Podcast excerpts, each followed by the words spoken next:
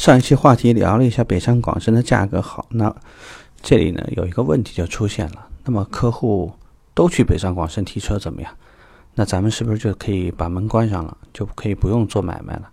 那这一点其实也不算，这里呢就必须今天聊这个话题，就是客户去外地买车的坏处在哪里？这个肯定是新人很想知道的，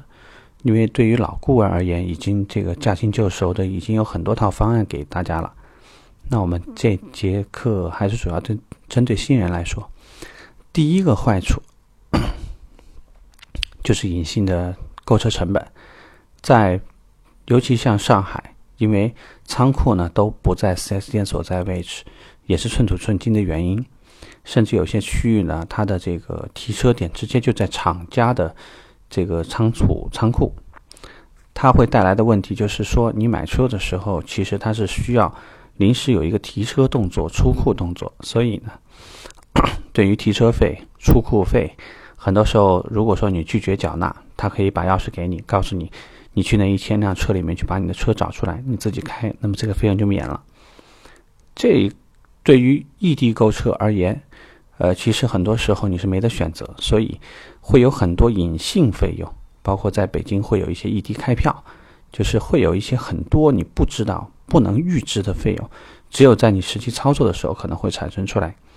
所以就是这个呢，是很多异地购车客户呢，其实是打掉牙往肚里吞的一些事儿，因为跟谁说的话，大家都会觉得是个笑话。第二个问题 就是按照我们说三包法，这里头呢，退换期内如果出现问任何问题，你是向开具发票的经销商进行维权。那这样想的话，会有很多客户，你的维权成本肯定是非常高的。可能购车的时候，为了省那二三千块钱，啊，平摊了一下你自己的往返的这个交通费用，你认为还是能省上几千块钱，但是没有想到这个问题。汽车有一万多，将近两万个零件，那么出现问题什么时候会出现？没有人会知道。我们不知道这个车会在，尤其像发动机、变速箱、制动系统啊这些方面有哪些地方会出现问题。那这样的话，就维权这个事儿，基本上很多可能退换期就跟你没什么关系了，因为我相信你的话，你不太可能会花一大笔钱把车拖到一个距离你甚至是一千多公里、两千公里以外的地方去维权。呃，说句直白一点的话呢，你耗不起，耗不起。即使对方只是恶意的跟你慢慢谈判，我想这个事最后你还是吃亏，吃明亏的啊。所以就是这是第二个问题。第三个问题呢，就路面问题。你想，对于新车而言的话，还没有过磨合期，那么你已经在高速公路上行驶了，而且即使你这个持有临牌，那这个保险呀，包括这个按照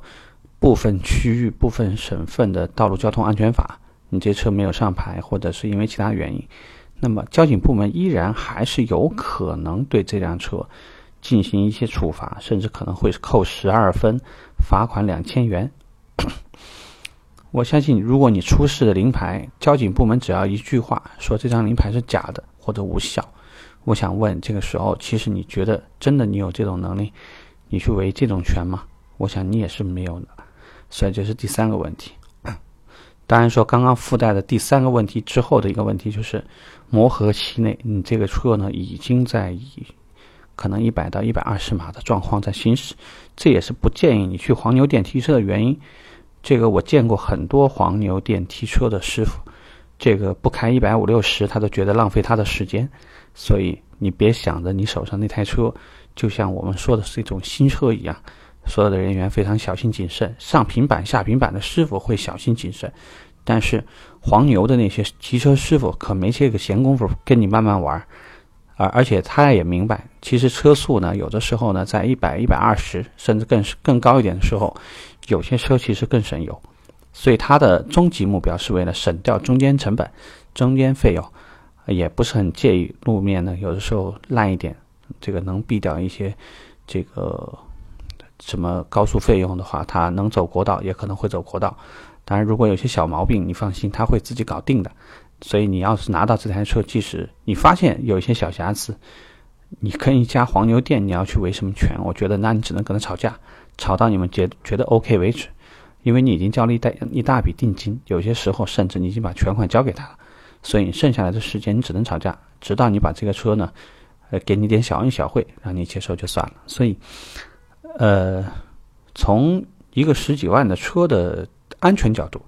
还是不是太建议大家去异地购车。说实话，现在竞争到这种激烈的状况，我相信本地价和异地价格相差已经非常非常少了。希望这点呢，给新进的销售顾问呢，会有一点提示。其实，在外地买车并不一定是一个好的选择。OK，拜拜。